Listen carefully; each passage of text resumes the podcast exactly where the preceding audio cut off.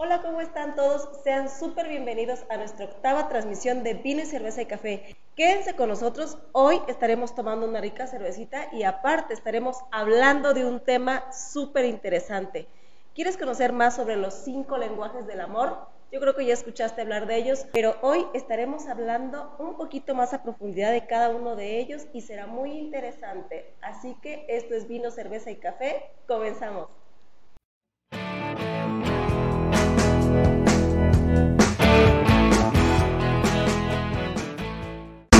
Claro que sí, Gaby, los cinco lenguajes del amor, algo que comúnmente pareciera que no, pero no se conocen tanto. Se conocen uno o dos y se piensa que eso solamente es el amor y se descartan las otras posibilidades, las otras formas.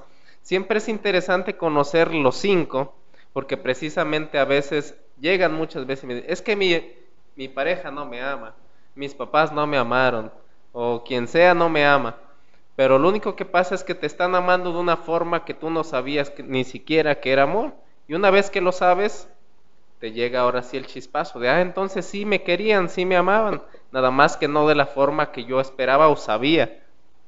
Es que es tan, son tantas las formas que tenemos de, de, amar o de expresar nuestro amor que de verdad que adivinar cuál es lo que la otra persona requiere está súper complicado. Entonces, mmm, tampoco podemos encajonar al amor solamente en un punto o en dos, o como tú dices, no descartar por completo las demás formas de amor, porque en ellas también puede estar escondido ese sentimiento, ¿no?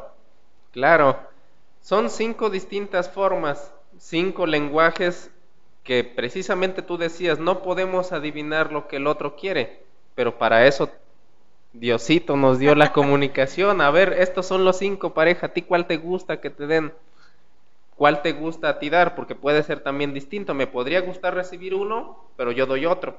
¿no? ¿No? Y el amor es tan complicado, estará usted de acuerdo conmigo, que yo creo que en sí hablar de cinco formas solamente, creo que para mí se me hace poco, ¿no? Porque hay tanta, es la multiforma de, de expresarlo, pero pues... Claro, sería como las categorías. Sí. Todos esos en, en cinco categorías nada más. Podemos empezar con la primera que son las palabras de afirmación. Este es el más común que las personas entienden como amor cuando se los dices. Te quiero, te amo, estoy orgulloso de ti. Es como que la gente sabe que si me aman, ¿no? Porque me lo están diciendo. Oye, pero ahí hacemos una pausa, o sea, también vamos haciendo, aterrizando en la realidad, ¿no? Hay quienes manipulan este lenguaje, manipulan, quiero decir, y ya le hallaron el modo a que por medio de las palabras supuestamente demostrar amor. Pero, a ver, desde el punto de vista de la psicología, esto también tiene un trasfondo, porque yo he conocido varias personas que manejan el lenguaje del amor a la perfección, pero ese mismo lenguaje lo manejan con muchas personas al mismo tiempo. Entonces, claro. es, las palabras afirmativas no pueden ser como que un doble filo ahí.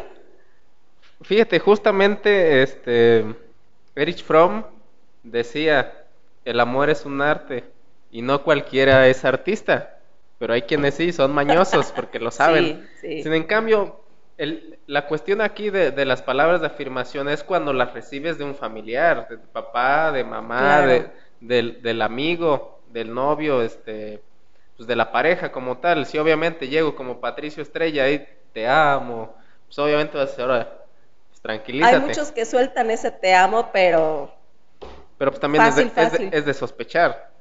Si llegan y te dicen a los dos días que te aman, pues sí le tienes que dudar un poquito. Pero sí. aquí nos referimos precisamente a cómo ese lenguaje es el más conocido a la hora de sentir que nos aman.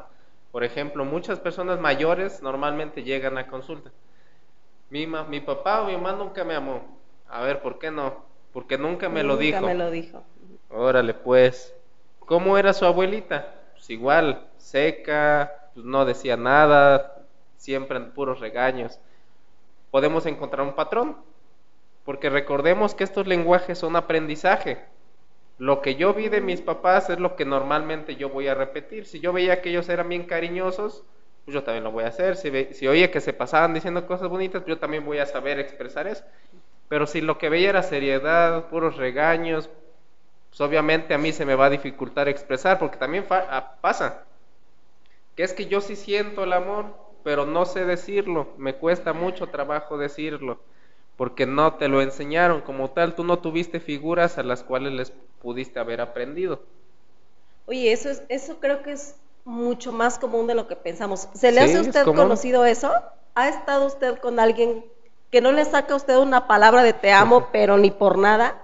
Eso también es un, creo que es irse al otro extremo, o sea... Hay, hay extremos, obviamente hay, personas que se les dificulta, pero pues con el tiempecito van agarrando confianza. Y con unos siete años. Lo pueden llegar a hacer. Pero sí hay personas, y me tocó un caso en el que no, nunca se lo había dicho la persona ni a su esposa, ni a su hijo, ni a su mamá.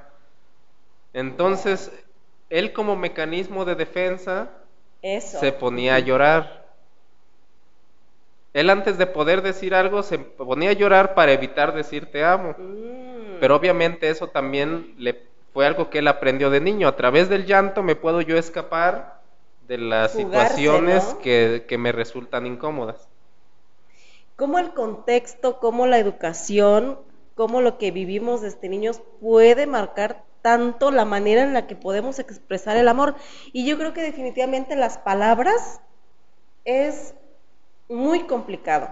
Es muy complicado porque así como hablábamos al principio de que hay quienes pueden soltar un te amo, un te quiero con una facilidad increíble, hay también personas que no pueden decir una palabra de cariño y que a lo mejor manifiestan su amor de otra forma. Pero yo siempre he dicho, no, es que las palabras siempre van a tener un gran peso en una relación. Porque así nos enseñaron. Porque nos enseñaron que las palabras es como la máxima expresión de amor.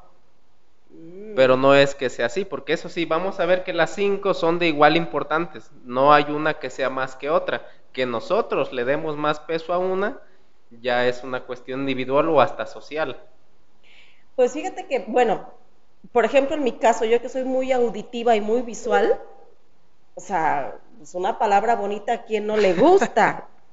Pero pues hay gente que se siente incómoda con los cumplidos. Sí, sí, mi, mi mamá, por ejemplo, era una de ellas. Eh, ayer precisamente estaba escuchando una plática donde le platicaba a otra señora que ella mandó a volar a un jovencito porque era muy meloso. porque le decía, oye, mamacita, es que yo te quiero, mi reina, mi vida. Y él dijo, a ver, a ver, a ver, no, no, no, no, no. A mí no me gusta eso. No, no, no, no, no. Entonces, pues es que va y se topa con alguien como mi papá, que era alguien totalmente amargueti, y tú dices, ¿cómo? Se fue al otro extremo. Es que esa es la situación. Acuérdate que el cerebro se va por lo que está acostumbrado. En el caso de mi abuelita, de tu mamá, su mamá nunca le demostró amor. Entonces, ¿qué es lo que iba a buscar ella? Pues una persona que la tratara igual. Si la abuela, si bueno, si la bisabuela le hubiera sido cariñosa, ella hubiera dicho, bueno, sí merezco yo amor, porque parte del cerebro, cuando uno es niño y no le dan el amor, tiende a echarse la culpa a sí mismo. ¿Qué estoy haciendo yo para no ser amado? Entonces sí merezco yo que me traten mal. Ve cómo todo el aprendizaje de pequeños sí tiene un impacto de cuando nosotros somos Por grandes. Supuesto. Y ese caso, pues es, es el ejemplo que pusiste es, es claro, de cómo ella misma, a través de su inconsciente, rechazó a alguien que sí la trataba bien, por el que la, el peor que la pudo haber tratado. Sí, no, no, la verdad, bueno, yo creo que en estos tiempos, no sé, por favor, sí sea cursi. sí, a mí sí me gusta la ah, bueno, no Recordemos, recordemos que el amor debe ser con medida y dosificado. Tiene que ser este elegante, tiene que ser sofisticado. Precisamente el amor tan bruto es el que termina pues, lastimándose a sí mismo o al otro. Bueno, pero me hiciste recordar un este, veía yo al este famoso escritor Carlos Cautemoc Sánchez que decía, dice, precisamente lo que dices, es que tú tienes que dosificar tu amor. Dice, es como la oferta y la demanda. Si tú das mucho algo, te abaratas, dice, te abaratas y entonces, dice, es como una jovencita que constantemente está besando al novio, abrazándole, diciéndole te amo, te quiero, uh, llenándolo de piropos, ¿no? Dice, no, no debe ser así. Tú te tienes que, medir. Y había tantas opiniones encontradas porque muchos decían, no, o sea, por opiniones así es que no se expresa el amor. Y muchos decían, pues yo quiero alguien que se abarate conmigo. No, pues es Yo que sí quiero. Una cosa es expresarlo y otra cosa es dosificarlo. Él no está diciendo que no se demuestre. Es decir, hay que demostrarlo, pero tampoco abrumar al otro, porque esa, esa abrumación es lo que termina alejándolo. Si bueno, ya viene otra vez a fastidiar. Pero ya, realmente alguien allá. enamorado puede sentirse abrumado por el cariño de alguien. Cuando está enamorado, no, pero recuerda que ese enamoramiento dura cuatro o seis meses. Oh, oh, ah. Ya después de esos cuatro o seis meses, ahora sí viene la buena, porque ya no va a ser lo mismo. Ya en tiempos de calor que te estén abrazando, Así, todos echando la pierna media espalda, ¿no? pues ya no es tan Dios. bonita. Pero esa es la, la situación. Y ve cómo sí se requiere mucho entendimiento por parte propia y por parte del otro. Porque también me ha tocado ver que la pareja quiere dejar ya al novio, porque normalmente son los hombres, Ah, los que no saben expresarse bien. Es que no me ama, ya lo voy a dejar. es Hay bien que entender también seco. cómo vivió él, a ver cómo creció. Ah, no, sí, me, me contó que, que su mamá lo abandonó. Ah, pues bueno, ahí ya empezamos mal, ¿no? Pues son situaciones que van formando a la persona. Lo que vivió, lo que hizo, cómo aprendió. Entonces sí se requiere cierta paciencia, porque a final de cuentas vamos a ver eso. Que cualquiera de los cinco lenguajes, como es aprendizaje, se puede aprender. Entonces, ¿qué significa? Que si se me dificulta, que si no soy, que si esto, lo otro, sí puede llegar a hacerlo. Ya no hay esa excusa, porque también es común. De yo así nací, así soy, y aguántate. Ah, pues que te aguante tu abuela, ¿no? Pues Y es- así moriré. porque parte de las relaciones es eso, el, el cambio también. Sí, por supuesto, o sea, creo que si realmente existe el amor, como tú dices, de parte de las dos personas, siempre se va a buscar la manera de mediar, ¿no? Exacto. Y de Sí. ser mejor, bueno, si ya vi que a mi pareja lo que más le gusta es que le digan cosas bonitas y yo nunca le digo nada, pues voy a tratar. No, no es un tema de ego, de que me voy a hacer más débil o de que lo... Es nada más agradar al otro. O sea, sacarme ese te amo así como de lo más profundo y, y soltarlo, aunque sea entre dientes, ¿no? Pero pues si a la pareja lo hace eso feliz, Ese es el Pues chiste, hacerlo, ¿no? Porque no es algo malo. Si dijera, bueno, es que mi pareja no quiere que salga con mis amigos, pues no. Pero pues es nada más decirle algo bonito. No es difícil ni te cuesta nada. Simplemente es una cuestión de aprendizaje. sí, Si claro. es que quieres hacer, pues, demostrarle o, o saberle sentir querida a la otra persona. En cambio, eso es el primer lenguaje. Eh, para, com- para complementar Ajá. el primer lenguaje, este, hay algo que yo siempre he dicho, y se lo digo este, al papá de mi niña, a mi esposo, y le digo, ¿sabes qué? Ahorita que tienes la oportunidad, dile siempre a ella qué preciosa estás, mi reina, qué bonita eres mi princesa, llénala de piropos. Porque precisamente cuando una niña, por ejemplo, o también un varón, crece así como tú decías, sin, sin esas eh, palabras afirmativas, llega cualquier pelado en la adolescencia o cualquier pelada que le dice mi princesa, no, y ellas ya sienten que les están bajando el cielo, las estrellas y todo. Y las vuelve locas eso, ¿no? Sin embargo, cuando una jovencita creció escuchando eso de su padre o de su mamá, estoy hablando aquí más de la figura paterna, pues porque es el varón, ¿no? Llega alguien y le dice, ay, mi princesa, y ella, ah, sí, o sea, eso me lo, me lo decía mi papá todo el tiempo, ¿no? Y ya no es igual, o sea, es como una formación, pues más, más fuerte, ¿no? Sobre todo para una jovencita, que, que no la hace tan vulnerable a la palabrería solamente que cualquiera pueda soltarle, ¿no? Claro, esas demostraciones de amor a través de la palabra le dan autoestima y seguridad a la, en este caso a la niña, a la chica. Por supuesto. Porque como tú dices, si yo desde pequeña no me sentí querida porque nunca me dijeron, y cuando viene cualquiera y me hace sentir querida, pues obviamente me voy a ir. Que aquí hay muchos casos así, Por supuesto. de que sí. es que no sé por qué ando con él, él me hace sentir, no, es, no soy feliz con él, pero él me cuida, me hace sentir bien, me hace sentir segura. Pues a ver, ¿cómo se Mm. llevaba con su papá? No, pues no me, no me Sí. decía nada, ni me abrazaba. Pues ¿sabes qué es eso? Tu carencia de amor, pues con el primero que te la vino a dar, pues tú te fuiste. Pero date cuenta que tú no estás siendo feliz. Porque no es lo que realmente quieres, sino que solamente estás llenando ese vacío. O sea que, chicos, chicas, señores, no cuesta mucho trabajo cuando de verdad amas a la otra persona expresar con palabras y si a la otra persona le agrada, pues hágalo, o sea, porque Claro. no tiene caso que te guardes algo que es tan sencillo decir y que al final de cuentas va a terminar en reforzar ese amor, ¿no? Claro, no todos, no siempre tan sencillo, a lo mejor. Sin en cambio, bueno, sí. lo importante aquí es saber que sí se puede ser diferente. Ya entendiendo eso, ya no hay excusas de que así nací o así soy, sino que sí se puede ser diferente siempre y cuando tú quieras, te esfuerces por ello. Porque Claro. también después viene, me ha tocado el tema de la culpa. Es que si me hubiera esforzado y le hubiera dicho palabras bonitas, es que si le hubiera dicho más te amo, más de que ella a lo mejor estuviera aquí. Pues ya ni modo. Ya anda con otro que sí se lo dice. ¿Y de qué forma, no? Pero bueno, Claro. Ese es el primer lenguaje del amor, las palabras de afirmación. El segundo, que también es de los que normalmente se asocia mucho con el amor, que es el contacto físico. Las personas que necesitan estarse tomando de la mano, acariciándote el pelo, la mejilla, abrazándote, haciéndote piojito, haciéndole piojo. Rascándote la espalda. Efectivamente, el contacto físico es lo suyo. Les gusta o recibirlo o darlo, cualquiera de las dos, porque Mm. puedo, porque es lo que te mencionaba, puede ser que a mí me guste dar afecto físico, pero que no me guste que me lo den. Porque hay personas que sí, que les quieres llegar a dar un abrazo Oh, y se enconchan. No, hazte para allá, Sí. no me gusta que me toquen. Pero es precisamente por eso. Sí, o sea, volvemos al mismo punto, ¿no?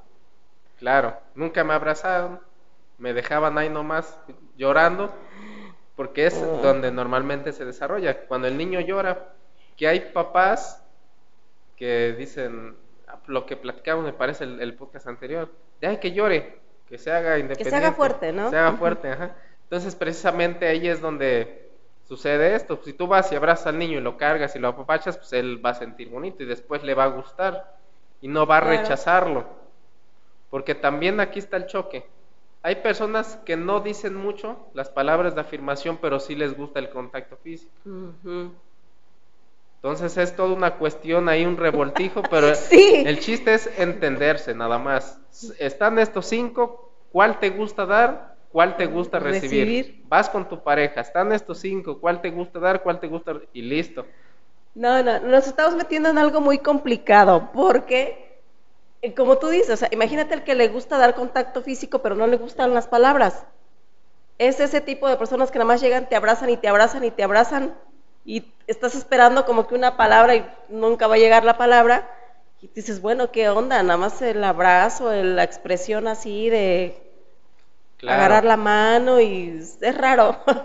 Sí, y es uno de los más incomprendidos también. ¿Por qué? Me ha, me ha tocado hablar con amigas y con pacientes que dicen, es que mi novio no lo entiendo, porque yo creo que le aburro. Y yo, ¿por qué? Porque nada más llega y lo único que quiere hacer es abrazarme y dormirse.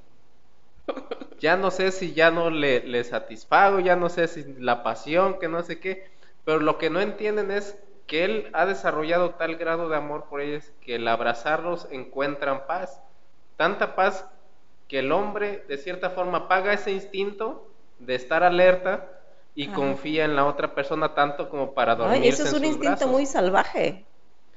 Siento- sí, porque Nosotros solamente... tenemos instintos salvajes. Sí, cuando, por ejemplo... Por ejemplo, ¿tú te dormirías al lado de un desconocido? No, Pues, nadie, porque ese es precisamente un instinto que nosotros tenemos de hace millones de años, de no confiar, de estar alerta a nuestro Sí. contexto. Pero en sí es lo que significa ese abrazo. Yo confío tanto en ti que me puedo aquí quedar dormido. Me das tanta paz que me puedo yo dormir.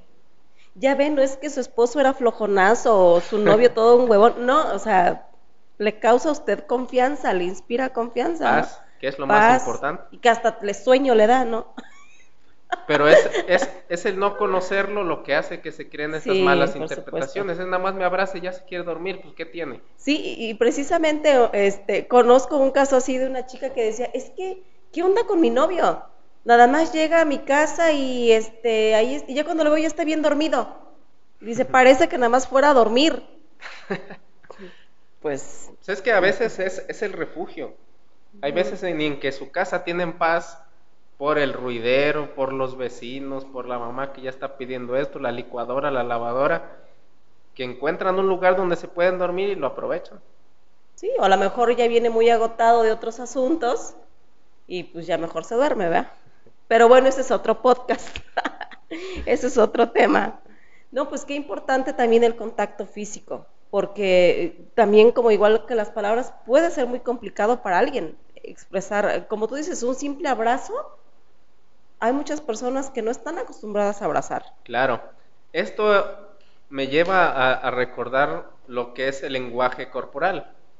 Nosotros a través del lenguaje corporal expresamos el 70% de lo que decimos y solamente el otro 30% a través de las palabras. Ve lo importante que es el lenguaje corporal. En esta cuestión de los abrazos hay dos formas de, interpretar instintivamente, porque nuestro lenguaje corporal mucho es instintivo. O sea, no me lo enseñaron, sino que yo lo hago solamente porque ya lo traigo así programado. ¿Qué tienen de común? Cuando se va a pelear a alguien, con un abrazo. ¿Qué tienen de común? Ay, no lo sé, pues que utilizas los brazos para eso, para golpear igual para abrazar. Algo similar. Instintivamente cuando nosotros nos vamos a pelear, lo primero que hacemos es sacar el pecho. Oh, sí, como parecer más como los gallos, ¿no? Ajá, como los animales, como los changos orangutanes sacan el pecho. O las chicas cuando ven al crush, ¿no? También. También. Sacan, también sacan el pecho.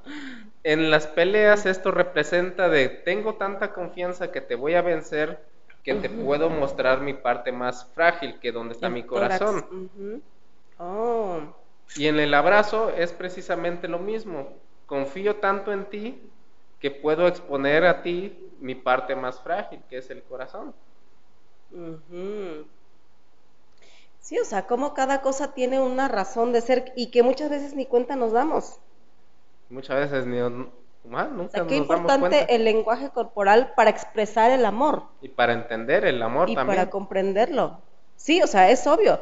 Típico cuando alguien, por ejemplo, no quiere nada contigo, cómo se hace hasta de lado, a lo mejor hasta cruza los brazos, cambia totalmente su dirección hacia la otra persona, ¿no? Tan importante el lenguaje corporal que hasta es usado en corporaciones. Claro, hay, por ejemplo, hay cursos de lenguaje corporal político. Los políticos se basan mucho de ese lenguaje corporal para convencer a la gente de que son del pueblo, que son humildes. No, y hasta clases toman. Sí, pues sí, se preparan. Sí, toman muchas clases y cursos que son carísimos, por cierto, y que el pueblo paga. Este, donde les enseñan cómo empatizar, ¿no? Con la gente a la cual se van a dirigir. Claro, cómo hablar, cómo utilizar las manos, a dónde dirigir los pies, la mirada, incluso hasta el cuello. La vestimenta. Hay un truco del cuello que cuando tú quieres que la otra persona ceda ante lo que estás diciendo, tienes que parecer tú la presa. Y simplemente tienes que inclinar el, eh, como mostrarle esta parte del cuello que es la que normalmente los cazadores utilizan para las presas. Parecer presa para que el otro no desconfíe de ti o crea que tú no le puedas hacer nada. Hasta ahí llega el lenguaje corporal. Pues esta es la segunda forma de demostrar el amor. Como vemos, igual que la primera, tiene sus cositas escondidas. No es tan fácil de identificar el por qué o el cómo, sino que una vez que lo entendemos, es más fácil comprendernos a nosotros mismos y comprender a los demás porque también se da a veces este choque de me gusta dar abrazos, pero no me gusta que me los den, entonces sí quiero. Pero también tenemos que entender que podemos demostrar uno y querer recibir otro, no tiene nada de mal. En cambio, el tercero, que es el de los regalos y el de los detalles, este también tiene una dinámica parecida. Sin en cambio, aquí hay una cuestión que como siempre es importante ver, hay que remarcar es cuando me lo dan de corazón, cuando la persona realmente le nace, es esa persona detallista o cuando solamente quiere comprar mi amor. Porque mm. hay de las dos. Por ejemplo, ¿cómo lo vamos a identificar? Las personas que son detallistas, que les gusta demostrar el amor a través de regalos, no necesitan ni comprar nada.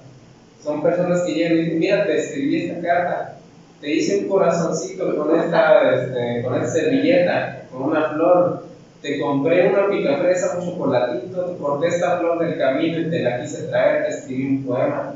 Me corté el perro, pero la corté para ti, ¿no? Claro, la señora de la casa me aventaba caliente. Ándale, en el lomo. Pero eso es como lo vamos a identificar, porque le nace con cosas que ni siquiera compra, sino que son detallitos que él hace o que son muy sencillos, pero que el simplemente hecho de demostrar a través de ahí nos damos cuenta de que la persona es así. Sí, claro, es muy lindo recibir detalles de la persona que quieres y saber que de esa manera te está conquistando, ¿no? No simplemente el hecho de, de gastar, de comprar algo, como tú bien lo mencionas, aunque aquí volvemos igual como, como con las palabras, ¿no? Se ha vuelto tan trillado y tan fácil. Pero es que ahí sí, yo siento que hay, un cierto de culpa por el que se deja. Te voy a decir por qué. Porque a veces la persona, yo he visto que el chavo ni les gusta normalmente las mujeres, el chavo ni les gusta. Pero me lleva a restaurantes caros, me saca a pasear en su camioneta, que en realidad es de su papá, y llega con el ramo buchón y me conquista. No fue la persona en sí, sino los regalos o el dinero que gastaba en mí lo que me hace andar con esa persona. Entonces también hay que también nosotros saber, bueno, no me gusta, pero todos estos detalles que me está comprando sí me gustan, no lo que me gusta es que me compren cosas, no me gusta el chavo, me gusta que me compren cosas. No, y además resulta que el chavo ya tiene como 70 años, ¿no? pero me regala cosas, no, o sea, o sea, sí es cierto, ahí ya es, ya es confundido, ¿no? Aquí Claro. sí, chicas y chicos, hay que tener el discernimiento de saber cuando realmente un detalle, aunque no sea costoso, tiene la finalidad de agradarte, de conquistarte, y como Claro. algo que sí pueda a lo mejor este, tener de por medio mucho dinero, pues solamente está con fines de conseguir algo, ¿no? O de comprarte, como, como mencionabas. ¿verdad? Y, y eso eso nos vamos a dar cuenta cuando ya le aceptemos, porque le seguramente van a aceptar. Ya me está dando tantas cosas, me siento en deuda, pues le acepto. Como a veces pasa, ya cuando llega con un anillo, con una, una pulsera, un collar, pues ya me siento más comprometido, comprometida. Pero se va a dar cuenta de que esa persona realmente no tiene ese lenguaje de amor propio y solamente está comprando nuestro amor. Cuando una vez que ya somos novios y ya nos casamos, él deja de comprarme cositas. Ya no me compra, ya me, ya me lleva él los ingredientes para que ya cocine. Cuando antes siempre salíamos a cenar él. ¿no? Sí. Entonces, ¿qué pasó ahí? ¿Cambió? ¿Por qué cambió? Porque dice, es que él cambió mucho. Él siempre ha sido así. Simplemente le enseñaba la bonita cara porque la estaba conquistando. Claro, no. ¿Y qué pasa, por ejemplo? Supongo que hay muchas eh, parejas, por ejemplo, ya casadas. Creo que esto se perfila también un poco más hacia las parejas ya más sólidas, ¿no? Porque, bueno, en el noviazgo pues pueden ser muy cambiantes las emociones, los sentimientos.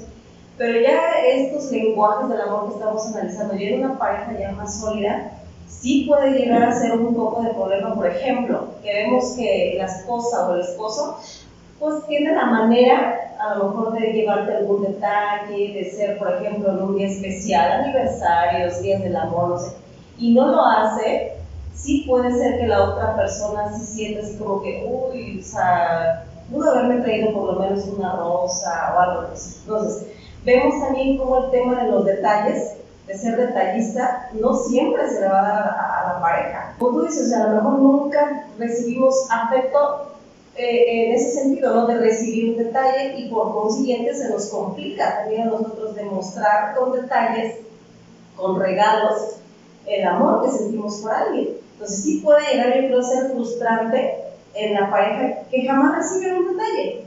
Claro, porque normalmente como no pueden, como se les dificulta, se excusan. Porque eso es lo que hace una persona que no quiere admitir que tiene algo malo, que es comete un error, el excusarse. Es que esas fechas son solamente este, promoción, marketing, para quitarnos el dinero, para sentirnos comprometidos. Yo te puedo demostrar todos los días del año, no, obviamente no lo hace, Sí, pero sí, sí, esa es no la excusa. Claro.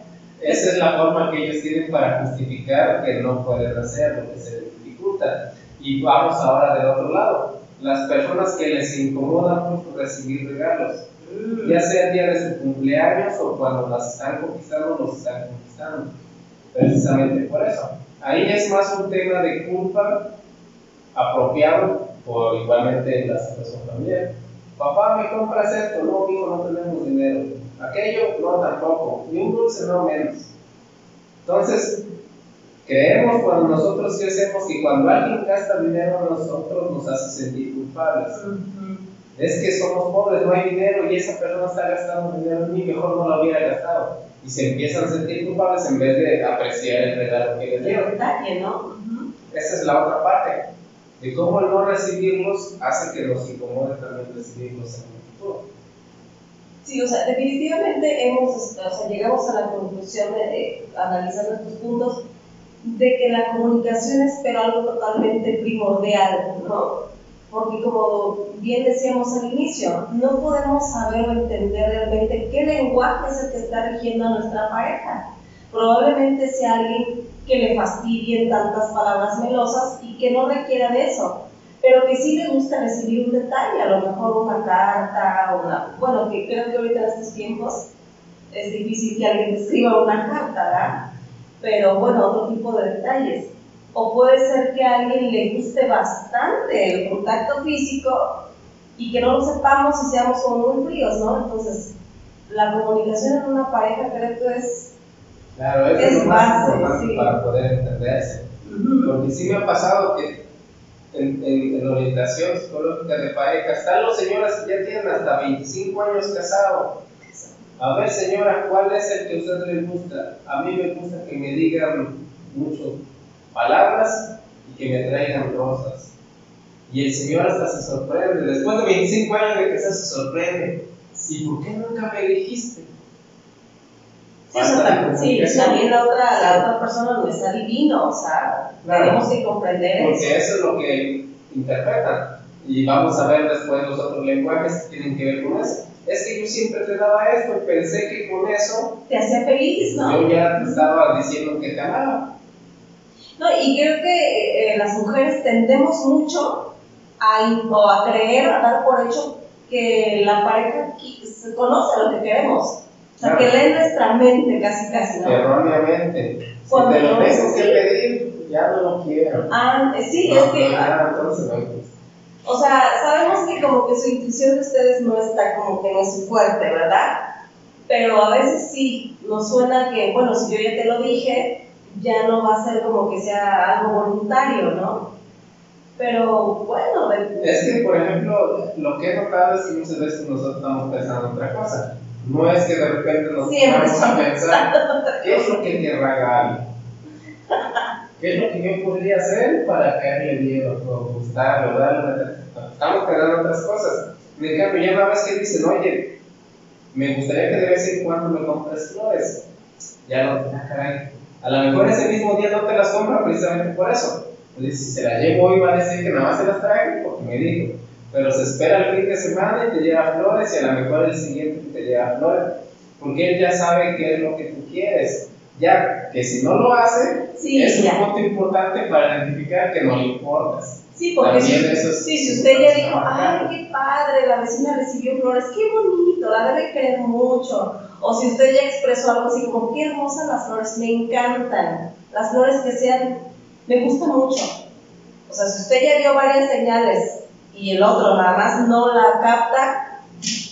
Intenta también directo. Pues, Oye, me gustaría que me regalaras flores.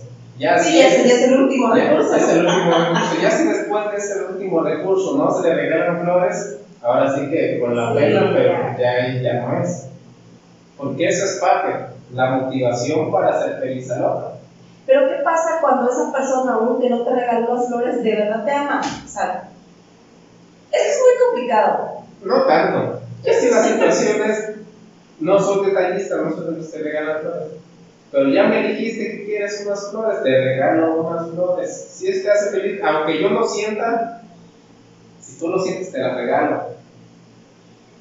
Pero cuando no queremos cambiar por el otro, esforzarnos por el otro, es cuando nos ponemos otra vez excusas.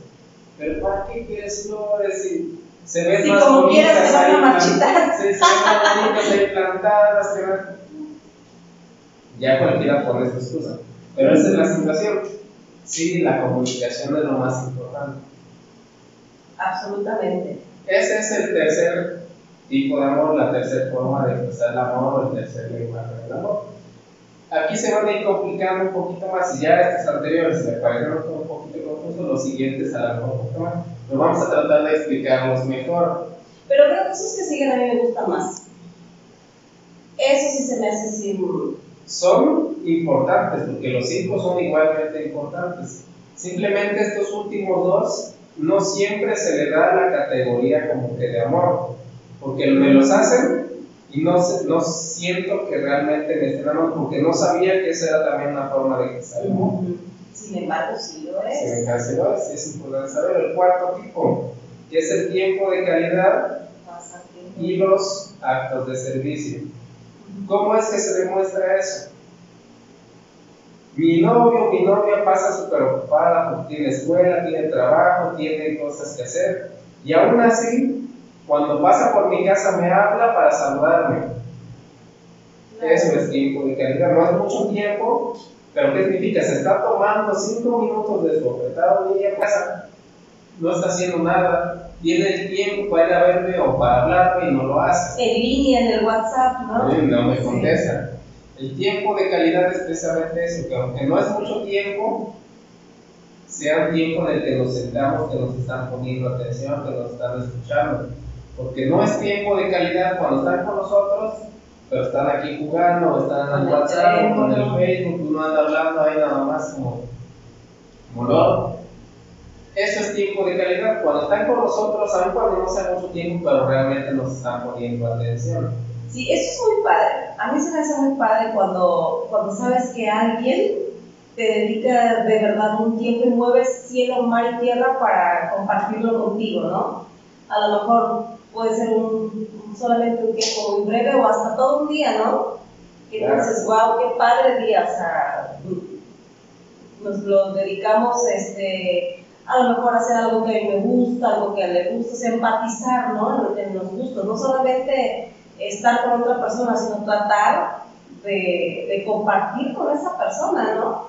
Y de, pues de sentir, yo creo que el tiempo de calidad hace que, que sientas que tu pareja quiere estar contigo. Claro, que, es. prioridad para El tiempo es lo más importante, y es lo único que no podemos comprar, es se pasa y listo. Sí. Y es bonito, como tú dices, cuando dicen, mira, él podría estar haciendo cualquier otra cosa, pero decidió estar conmigo. Sí, creo que definitivamente nuestro tiempo lo, lo dividimos de acuerdo a nuestras prioridades. Y cuando alguien no es prioridad en tu vida, vas a encontrar mil cosas que hacer pero menos estar con esa persona. Así sucede, que a veces estás con la persona, pero tu mente está pensando, ahorita podría estar jugando, podría estar haciendo esto, lo otro, lo otro, entonces no lo estás disfrutando, estás perdiendo el tiempo con la otra persona. Sí.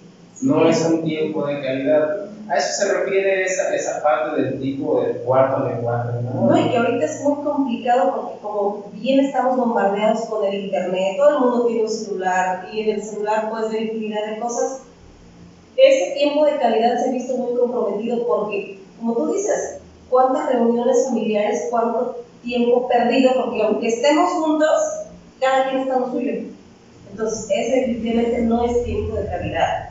Es difícil, es complicado, pero yo creo que cuando estemos con alguien que realmente nos interesa, sí, haga su celular a un lado, concéntrese más en lo que... Claro, apreciar el momento, sí se puede. Se puede. Sí, es muy complicado porque quién no está atado, ¿no? Ahorita a un teléfono celular. Pero no es tiempo de calidad. O sea, si estamos en una cosa y en otra al mismo tiempo, pues no, no se puede decir. Así es. Y va anclado a lo siguiente que es los actos de servicio. Porque ya estamos con la otra persona. Ya la verdad estamos poniendo atención. Pero ¿qué es el acto de servicio? El procurar a la otra persona el hacer un servicio que sé que le va a ayudar al otro, que se interesa Va de lo más sencillo, por ejemplo, con la abuelita. Vemos que quiere agarrar agua del garrafón. A ver, no, a ver, yo lo cargo, yo lo pongo y ahora sí. Eso es un acto de servicio. Con su novia, oye, fíjate que se me olvidó esto, yo voy, no pasa nada. Oye, ¿me puedes alcanzar el cereal de refri? Sí, no, no, no, no, De ahí, de tan sencillo que es, no se hace vemos a la, a la novia sufriendo, brincando ahí en el refri, y nosotros nada más hasta la grabamos para subirla a TikTok. Ah, no, es, eh, los actos de servicio son definitivamente algo de lo más padre del amor, porque no se trata, y ojo aquí, tampoco se trata de tener a la otra persona como sirviente. Claro. No, no, no, no. Pero qué padre es, por ejemplo, cuando eh, la pareja está trabajando, la otra llega a lo mejor más temprano o tuvo el día libre y llegas y ya está a lo mejor la comidita hecha o algún detalle, ¿no? A lo mejor algún quehacer que tenías que eh, hacer por la tarde y resulta que llegas y la otra persona ya te ayudó, no, la pareja. Porque ve la necesidad que, que, que, hay de apoyar, ¿no? Una persona que anda viendo a ver falta. Ah, ya se descompuso el foco, voy y compro y lo pongo, ya no digas, voy, consigo, falta esto, falta regar las plantas, falta hacer la comida, falta trapear y hacer un gordo, pero lo hago. Eso son actos de servicio también por el otro, porque sé que el otro lo va a hacer, como que hoy le tocaba trapear a ella, pero a ver, bueno, ya llegué yo más temprano, lo voy a hacer yo, no pasa nada. Eso está muy padre porque aparte de que estamos terminando con machismos y el tabú de que solamente la mujer tiene que hacer las labores del hogar, por ejemplo, por poner un ejemplo en el hogar, pues el hecho de que el varón se empiece a integrar a lo que todos tenemos que integrarnos, tanto hijos como esposo como esposa, que es las labores de la casa, porque pues todos vivimos ahí, eso es muy padre, o sea, ver que tu pareja te apoya en ese sentido. ¿No? O los hijos, porque no solamente es de, de pareja, o sea, pero también hay una situación aquí que yo me he topado muchas veces donde, sobre todo los varones, tienden a demostrar su amor solo así, siendo proveedores, siendo los que arreglan las cosas que hace falta en la casa, y para ellos esa es la única manera de expresión del amor. Claro, es la única que aprendieron. Pero aquí la situación es también entender que no está mal. Pero no es del todo correcta, creo yo, porque, por ejemplo, cuando dices, bueno, pero es que tú nunca me, no, no me dices que me quieres, no me chuleas, no me dices que me amas, y responde el otro, pero me preocupo porque haya comida en la casa, pero me preocupo porque no falte nada, y tú puedes pensar, bueno, o sea, eso sí, o sea, ya por hecho, pero eso no quita que no me digas que me quieres. Es que es de la situación, que el mismo rol heteropatriarcal te hace pensar que eso que ya es un hecho, que él tiene que proveer. Tú mismo estás de cierta forma con esas ideas continuando con el estereotipo de que el hombre es el que provee. Tú dices, es que eso ya es de cajón, tú tienes que traer dinero y ver qué falta pero aparte también tienes que demostrar amor. Pero bueno, sí, probablemente eh, las mujeres ya lo vemos como que, bueno, a mí me corresponde hacer esto, yo hago la comida, hago ciertas labores, y también como que el varón ya las da por hecho. Exactamente, es, es, es una cuestión por ambos lados.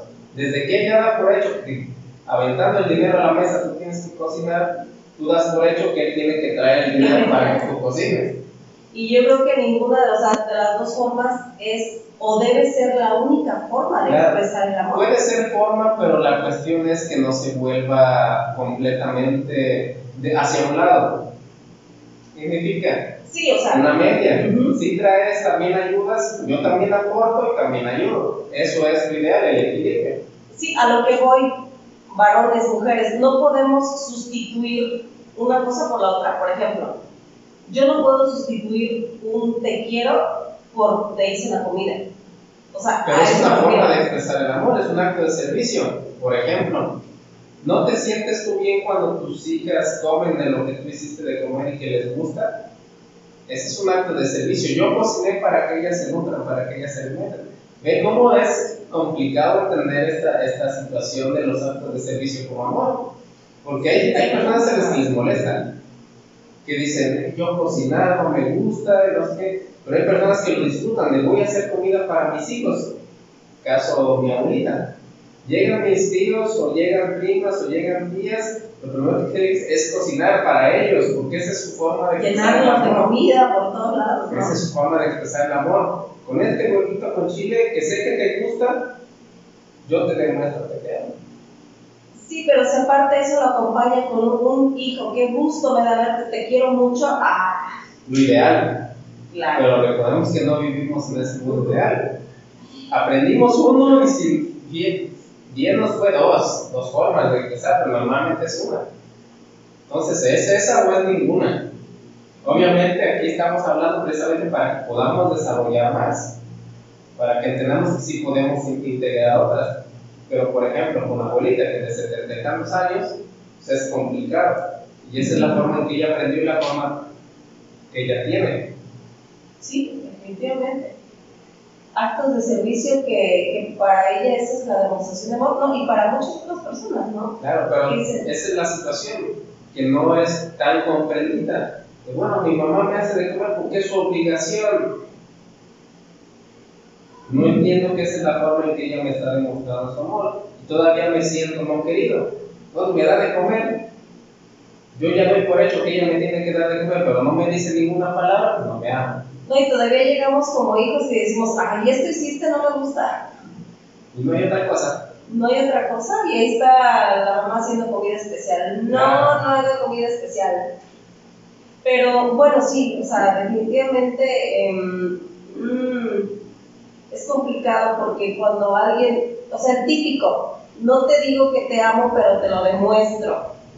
Claro. preocupándome por ti, ayudándote, apoyándote, y está bien.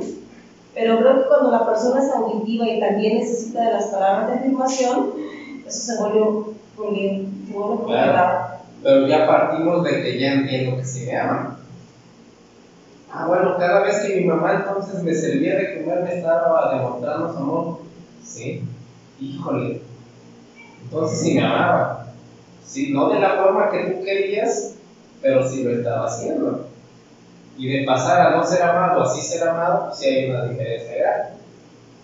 Ve cómo a veces sí es complicado de. No, es terriblemente complicado. Pero las- es complicado porque choca con muchas de las ideas que nosotros ya tenemos establecidas. Sí, y sobre todo que me dé, desarrollar. que me dé comer mi mamá es obligación, de modo que no me dé. Que mi marido me traiga dinero, pues es obligación, él trabaja. Que mi esposa haga la comida porque yo le estoy llevando dinero, pues es lo que tiene que ser. Pero cuando vemos que no tiene que ser precisamente así, ya es cuando se vuelve un poquito más. O sea, choca con nuestras ideas. Lo ideal sería que emplearan todos, ¿no? La palabra afirmativa, mira, mi amor, te amo y te traje este dinero para la casa. Y aparte te doy un abrazo, ¿no? Pues no todas, porque es complicado. Sí, Pero sí las que la otra persona necesita. Ya eso es un avance. Si yo soy proveedor, pero a mi mujer le gustan las palabras, pues entonces trato de combinarlas. Ahora sí, mira, ten esta comi- este dinero para la comida, intenta hacer algo rico, como siempre a ti te queda. Ya la otra se va a sentir soñada. ¿no? se sigue del ¿no? Claro, pero esa es la situación, ir entendiendo nosotros mismos cuál es la que tenemos, cuál nos gusta que nos den, cuál te gusta a ti que te den y cuál te gusta a ti dar. Y ya por eso tenemos bastante camino de suerte. Bastante trabajo por hacer. Claro, Mucho. mucha práctica, que es algo que al final vamos a, a. Y el quinto, y el menos comprendido de todos, que es el de trabajo y educación. ¿Qué me refiero con esto? ¿Qué es, ¿A qué se refiere este tipo de lenguaje? Pasa, señores grandes, es que mi papá no me amaba. A ver, ¿por qué cree que no lo amaba? Pues porque nunca me dijo que me amaba, ni que estaba orgulloso, nunca me dio un abrazo. A ver, ¿usted a qué se dedica? Ah, pues yo soy albañil igual que mi papá. ¿Quién le enseñó la albañilería? No, pues mi papá. ¿Y usted se interesó por ella o cómo fue? No, pues mi papá de chiquito me paraba y me decía, vete, te voy a enseñar a colar, te voy a enseñar a poner losetas, te voy a enseñar a hacer otro, lo otro, otro. Entonces todo lo que usted sabe de albañilería se lo enseñó su papá. ¿Sí? ¿Y qué tal si yo le dijera que esa era la forma que él tenía de montar su amor? Pues ¿cómo? Porque normalmente este tipo de amor se va a hacer, yo te voy a enseñar para que cuando yo no esté, tú puedas ganarte la vida. Ahora ya no está su papá, su papá ya falleció, pero usted se puede ganar la vida con lo que él enseñó. Porque si usted no lo hubiera interesado, no le enseñaba nada. Es así de sencillo. Bueno, ese niño no me interesa, yo por qué le voy a enseñar, ¿por qué lo voy a traer conmigo? Entonces, ah, entonces sí me amaba. Sí, No de la forma que usted quería o esperaba del niño, pero sí de la forma que a él también le enseñaron, seguramente sus papás. Ah, sí, mi abuelo le enseñó a él también lo de la ahí está chiste. Sí, este tipo de expresión de amor, de manifestación de amor, creo que sí, a veces puede pasar desapercibida. Pero en realidad nos damos cuenta que todas las bases que podemos decir que son las que han formado nuestro carácter, nuestra personalidad, vienen precisamente de eso, de la enseñanza que recibimos de nuestros padres y que de alguna manera va a ser la que va a dictar cómo nosotros vamos a, a expresar el amor, ¿no? Claro. Es toda esa situación, el aprendizaje, cómo lo vimos nosotros, cómo lo sentimos nosotros cuando éramos niños. Lo importante aquí es resaltar eso, que cada que su papá se levantaba a las 5 de la mañana a trabajar en un trabajo que no le gustaba, para poder, para poder comprarle sus zapatitos para su uniforme, su uniforme, y llevarlo a la escuela para darle su lunch, le estaba demostrando el amor. Y es ahí cuando todo cambia. Bueno, entonces él no sabía cómo expresar el amor y lo hacía a través de esta forma. ¿Sí? Y ya todo cambia. Sí, igual pasa con muchas jovencitas que a lo mejor nunca recibieron una palabra de afecto, un abrazo, pero resulta que la mamá, o sea, les transmitió todo su conocimiento. Conocimiento que hasta la fecha nos sigue ayudando para hacerle frente a muchas situaciones difíciles. Claro. Y, y no nos damos cuenta que viene de ahí, de la fortaleza que nuestra mamá nos transmitió, ¿no? Para prevenir nuestro futuro. Exactamente. Te voy a enseñar a hacer un huevo, a calentar tortillas, o hacer tortillas, o hacer esto, ¿no? Para cuando te cases, no te regañe el marido. Porque obviamente ella se Sí, manera. de que Sí, claro. antes se la regañaba, ¿no? Y se te quemaban los frijoles. Pero esa es su idea. No hacer o tratar de que nosotros no suframos lo que ella sufrió. Sí, tanto papás como mamás, eh, de alguna forma, por más fríos que sean o inexpresivos, van a procurar lo mejor para sus A hijos. su forma lo están A haciendo. Bueno, te dieron una carrera para que no continúes tú la albañilería porque es muy pesada. Esa es la forma que él te dijo, yo no quiero que vivas porque yo quiero que a te vaya mejor. Esa es mi forma de expresarte el amor. Que ellos no lo supieron expresar con palabras, pero sí levantándose temprano, cargando los bultos, haciendo cualquier cosa para poder pagar la educación de la, del chico, de la chica. Sí, es poco valorada esta forma de expresión del amor, muy poco valorada, pero sin embargo, híjole, pues es la que forma a una persona. Claro. Entonces, o para bien o para mal, porque también no, no todo puede Sí, ser. bueno, hay de todo. Bueno, pero la mayoría, creo que la mayoría de los papás procuramos, ya sea por medio del ejemplo, de la enseñanza, del trabajo, Claro, de los de los valores, pues hacer que nuestros hijos crezcan siendo unas personas fuertes, independientes sobre todo, eso se da mucho ahorita en la enseñanza, en la educación de las niñas. ¿Sabes qué? Aprende a hacer esto y aprende a hacer esto y aprende a valorarte para que nadie venga y trate de verte la cara, ¿no? O sea, Claro. no esperes que nadie te mantenga, gánate tu propio dinero. O sea, a, a lo mejor está cambiando mucho eso, porque a lo mejor antes las jovencitas, hace muchos años, eran educadas para el hogar y eran enseñadas a que las tenían que mantener, ¿no? Contrario ahora, que todas las mamás decimos, no, o sea, tú supérate, estudia, para que no te sea indispensable tener un hombre a tu lado, ¿no? O cualquier otra persona que te mantenga, sino que seas tú misma quien lleve las riendas de tu vida, de Claro. tus finanzas y que seas independiente. Eso está genial. Pero mm, es difícil para un jovencito, a lo mejor lo podemos ver, yo creo que ya a una edad más adulta. Claro, ya es cuando nosotros somos crecidos, porque pasa que lo ven más como un castigo. Bueno, me está levantando a las 5 de la mañana y fue para ir a desgranar maíz, para ir a sembrar, para ir a hacer lo otro, pues obviamente yo no quiero eso. Ahora sí que es educación a fuerza, Sí. pero es al final de cuentas educación. Por ejemplo, cuando el niño anda de grosero y le da una nalgada al papá, dice, bueno, ¿por qué mi papá me pegó? Mi papá no me gusta que me peguen. Pero ya cuando creces y dices, bueno, gracias a la educación yo no soy un ladrón, no soy esto, soy lo otro, se- Es cuando se aprecian los castigos o los regaños o hasta los golpes. Sí, porque la disciplina, pues a quien le gusta, ¿no? Claro. Ciertamente no Y aún así, aún cuando parecía castigo, es la forma de expresar el amor. Yo no quiero que tú seas después un vandal, un drogadicto, lo que sea.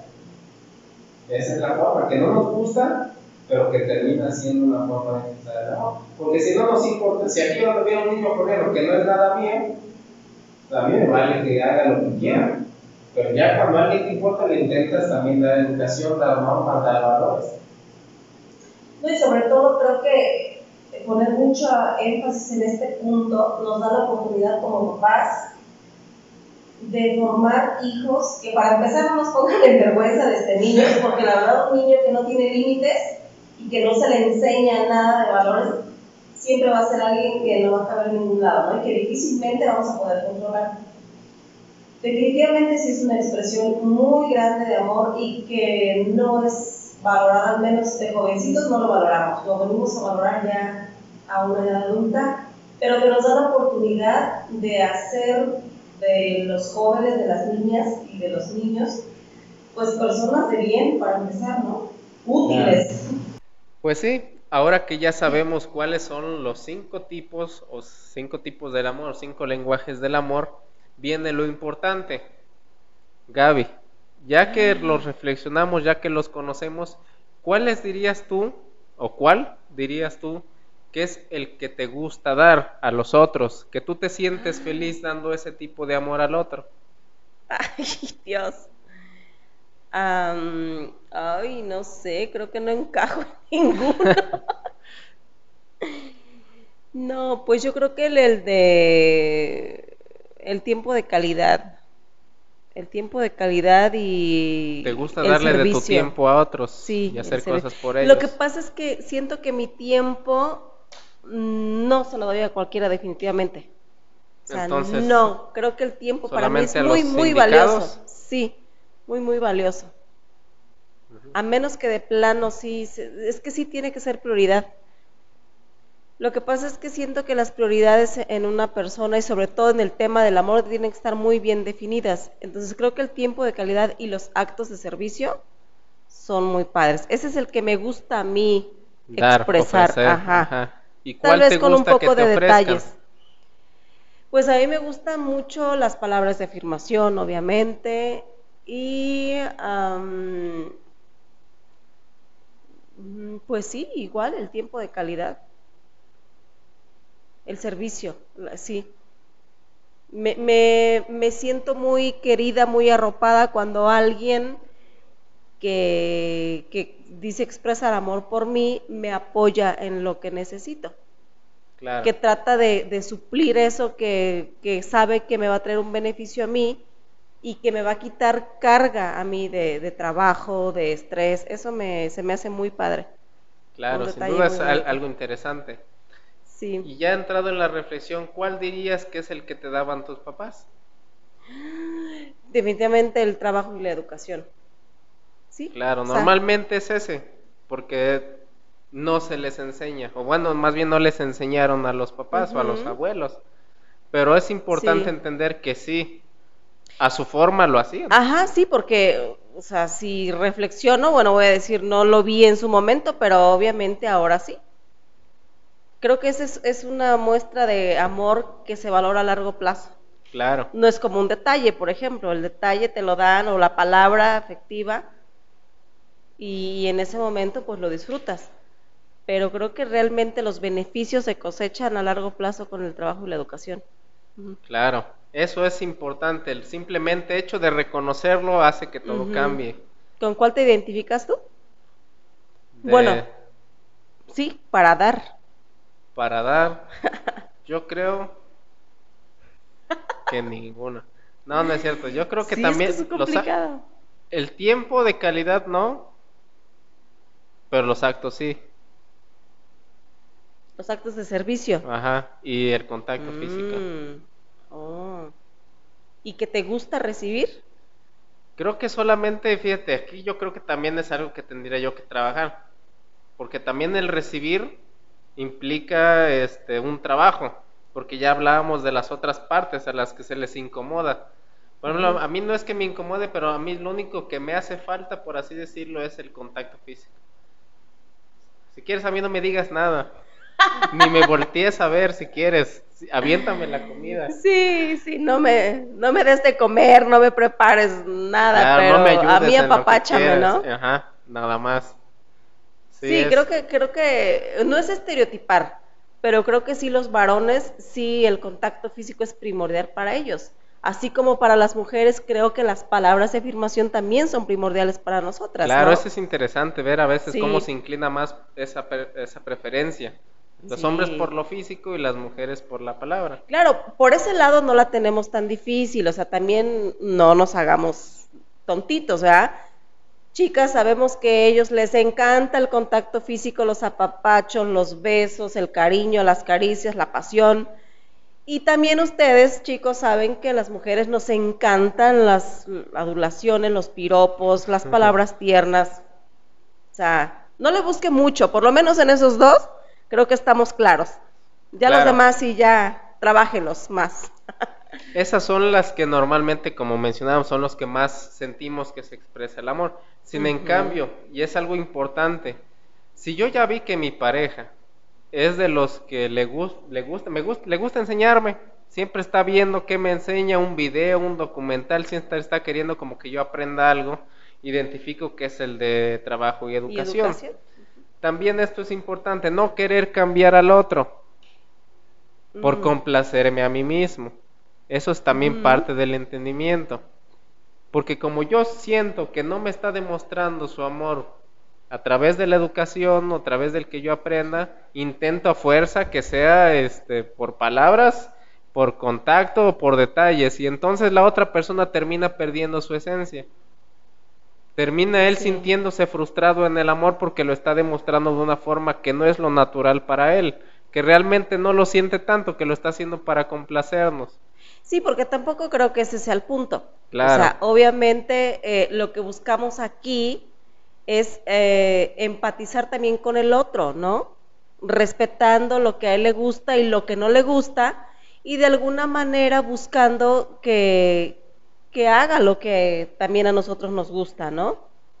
Tal vez a lo mejor le cuesta trabajo expresarse, le, le cuesta trabajo ser detallista, pero como hablábamos, hacérselo saber y comunicarnos.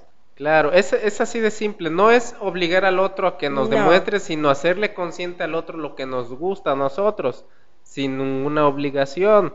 Oye, me gustaría que fueras más detallista, que me regalaras más flores.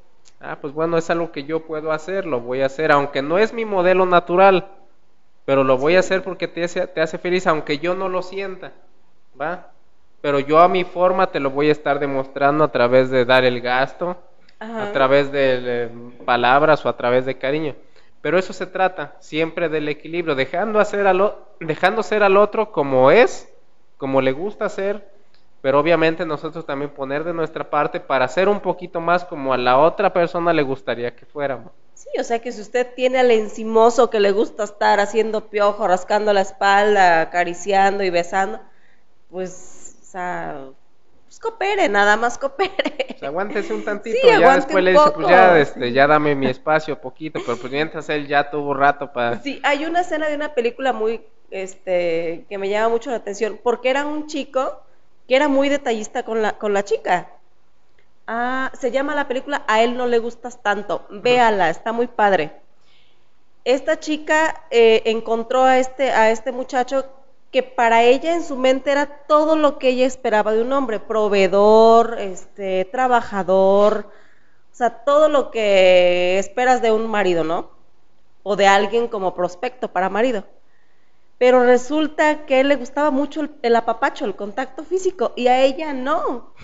De hecho, hay una escena donde amanecen y él tiene toda la pierna sobre ella, abrazada, así apretándola, y ella con una cara de, me asfixias, no me gusta. Y ese fue el motivo por el que decidió no seguir con él. Claro, porque sí pasa. ¡Qué horror! Aquí lo Sí. ideal sería que ella reflexione por qué es que no me gusta. Porque eso sí, también hay una explicación de por qué a veces a la mujer no le gusta el contacto físico, desafortunadamente. Cuando era más chiquita alguien se quiso a la mejor propasar y ella vio el contacto físico como una amenaza. Entonces, aun cuando ser. sea mi marido, sea mi novio, el contacto físico me recuerda a esos, esa cosa que yo sentí cuando otra persona intentó tocarme y lo rechazo. Sí, puede Pero ser es un motivo. trauma que también se tiene que trabajar. Sí, puede ser eso, o simplemente alguien que así como hay alguien que no le guste tanto las palabras melosas ni la cursilería, también hay personas a las que no le gusta estar siempre siendo apretujado por alguien Claro, más, este, obviamente. o que le da calor, o que dice, ay, no, ya, por favor, aire, o sea, Y ve cómo eso, es, ese simple detalle de, de ser tan abrumador, terminó con el hombre ideal. Lo que pasó con la abuelita. Ese trauma que pasó ella, esa situación, la también la alejó ajá, del hombre pues, hasta cierto punto ideal. No lo conocimos nosotros, lo que cuenta ella. Pero ve también cómo nosotros mismos, por nuestro aprendizaje, por nuestros traumas, terminamos alejando a las personas que sí nos convienen. Y yo te aseguro que esa chica, que era una película, pero yo te, te aseguro que una chica en ese sentido, en la vida real, ¿qué es lo que va a buscar? Un hombre seco. Alguien que no quiera tocarla, alguien que no quiera abrazarla, pues Sí. es, es con lo que ella se va a sentir cómoda, pero no feliz. ¿no? Y contrario, también está la otra cara de la moneda. Así como hay hombres muy apapachadores que les encanta el contacto físico, hay quienes no. Entonces, ¿qué pasa cuando, cuando la chica sí es muy afectiva, contacto físico, y el hombre no? Ahí es, creo que sí, pobre claro, usted. obviamente todo tiene que tener un equilibrio, porque sí me ha tocado también chicas que son, se te enciman, se te lamen, te pesan y dices, bueno, ya tranquilízate. Sí, no, no, no, no, no. Bueno, este tema por supuesto que da para mucho más. Cada quien puede tener su opinión sobre cada punto de los lenguajes que analizamos. Estos son los, los eh, Las cinco las categorías cinco más categorías importantes. más importantes de los lenguajes del amor. ¿Qué lenguaje es el que está usted hablando con su pareja? ¿Y qué lenguaje le gustaría que su pareja hablara con usted? Creo que aquí sí es necesario expresarse, Claro. decir lo que usted quiere y lo que no quiere, y también aceptar, poner todo su esfuerzo cuando su pareja le está diciendo, es que yo requiero más de esto, yo requiero más palabras de afirmación, yo requiero más apapacho y yo requiero más apoyo, ¿no? De tu parte, en, ciertas áreas, ¿no? Simplemente inténtelo así de sencillo, por preguntar. ¿Qué es lo que te gusta dar? ¿Qué es lo que te gusta recibir? A mí me gusta dar esto y recibir. Y va a ver que su relación va a mejorar muchísimo. Porque entonces ya se van a empezar a querer como los dos quieren ser queridos. Y no como yo interpreto o como yo aprendí que debo querer. Sí, claro, recuerde que nadie va a leer su mente, o sea, usted tiene que expresarse y bueno, no va a ser sencillo, eso lo sabemos, no va a ser sencillo, pero tampoco es imposible. Y Claro. echándole ganas se pueden lograr muchas cosas, sobre todo cuando existe el amor, que es precisamente de lo que estamos hablando, el lenguaje del amor. Ahora que si usted busca solamente algo pasajero o algo que en realidad no es su prioridad, pues bueno, exprésese con los lenguajes que usted quiera. Claro. Y si es la persona que está con esa persona, pues ya va a tener también punto de para ver. Si esto es un juego, pues los dos jugamos. Pero Claro. avísame. Establezca bien sus prioridades, ponga en claro muy bien qué es lo que usted quiere, qué es lo que usted necesita. Y si de verdad usted está dispuesto a dar lo que la otra persona necesita también. Exactamente. Así que, pues Dani, fue un gusto enorme estar otra vez compartiendo con todos ustedes esta octava emisión de nuestro podcast. Recuerde darle like al video, compártalo, suscríbase y esté muy al pendiente porque vienen temas también muy interesantes. Así que quédese con nosotros este y muchos podcasts más. Así es, Gaby. Tema súper interesante. Nos veremos en los, en los próximos episodios. Por ahora, salud. Salud y que viva el amor. cuídese. Bien y- lejos de mí, como dice. Bien lejos de mí que viva. No, cuídese mucho y comuníquese. Adiós.